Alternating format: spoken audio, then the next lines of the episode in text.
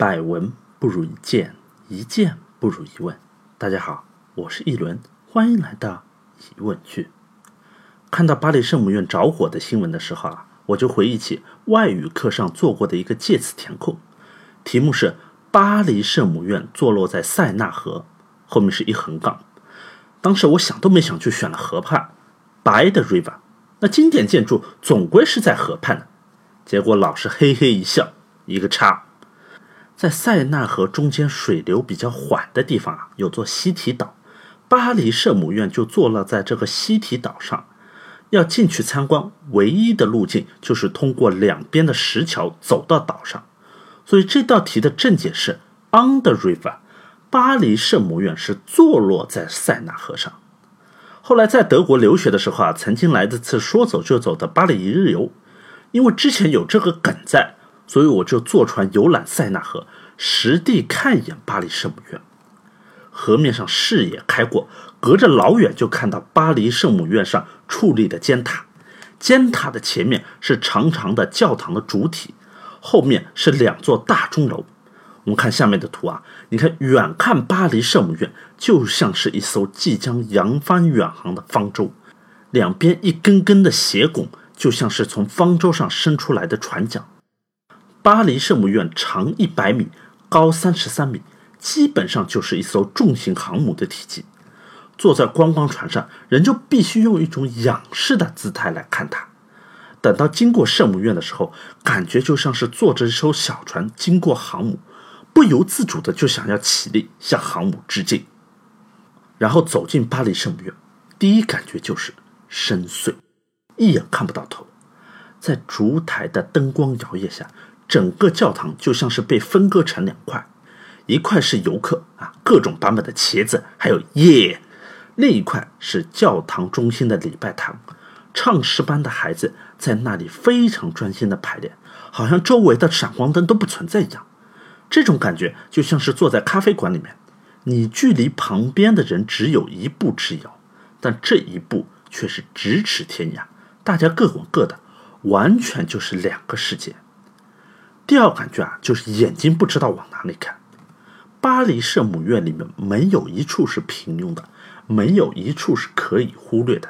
所有的物品都是一代代的艺术家用几百年的时间一点一点雕琢出来的。头顶是耶稣和十二门徒的壁画，两边的走廊是各个时代圣人的雕塑，往前看是镶嵌着无数彩色玻璃的玫瑰花窗。可惜那时候基本上就没有看过宗教方面的书，所以无法理解这些壁画和雕塑的内涵。当时我和大部分游客一样，逛一圈拍完照就走了。虽然不尽兴，但觉得问题不大啊，反正以后可以再来。谁知道火一烧，没有以后了。专家介绍说，由于被烧毁的部分，它的材料和工艺已经基本上没有了，所以就算修复，也很难重现往日的风采。那知道这个消息啊，我就觉得特别遗憾。我想到这一周网上铺天盖地的对于巴黎圣母院的各种怀念还有争执，我发现对于文化、对于历史、对艺术，我们总是在要失去它的时候才会去想起它。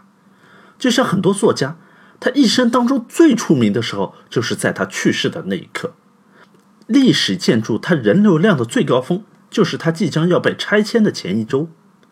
这让我想起学过的一篇课文，法国作家都德的短篇小说《最后一课》。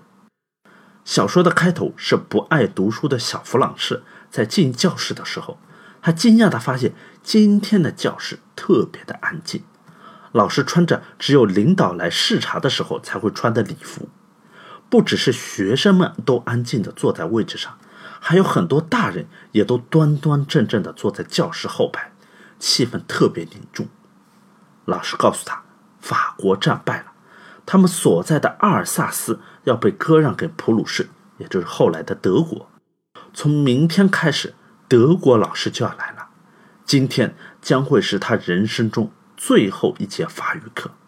原来很讨厌法语课、历史课这些文科的小弗朗士，刹那间觉得特别的难过。他想，我还不会写作文呢，我再也不能学法语了。难道这样就算了吗？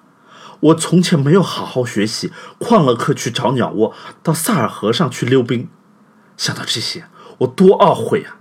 这些课本、语法啊、历史啊，刚才我还觉得那么讨厌，带着又那么重，现在好像是我的老朋友，舍不得要跟他们分手了。还有我的老师也一样，他就要离开了，我再也不能见到他了。想到这些，我忘了他给我的惩罚，忘了我挨的戒尺。在小弗朗士深深自责的时候，他的老师也在为自己经常偷懒。没有用心督促孩子学习法语而感到深深的愧疚。在最后一课上，学生们第一次非常用心的听讲，老师也第一次非常耐心的讲解。他好像恨不得要把自己知道的东西在他离开之前全部交给学生。但是课总是要结束的。突然，教堂的钟敲了十二下，祈祷的钟声也响了。老师站起来，脸色惨白。小弗朗士觉得他从来没有这么高大过。我的朋友们啊，他说：“我，我。”但是他哽住了，说不下去了。他转身朝着黑板，拿起一支粉笔，使出全身的力量，写了两个大字：“法兰西万岁。”然后他呆在那里，头靠着墙壁。话也不说，只是向我们做了一个手势。放学了，你们走吧。那下面这张图是巴黎圣母院的建造师之一奥莱维的雕像。这尊雕像和基督教十二名传教士的雕像一同被放在这次被大火烧毁的巴黎圣母院尖塔的顶端。与众不同的是，其他雕像都是朝前看的，只有奥维莱的雕像。是向后看的。我们的文化、我们的语言、我们的历史、我们的建筑，也许并不能直接告诉我们前面是什么，但是当我们像奥维莱一样回头看的时候，它却能告诉我们我们来自哪里，我们的底气来自哪里。好了，今天的节目就到这里了。如果你喜欢今天节目，欢迎点赞看，或者是转发到朋友圈。では皆さん、グッドアペティット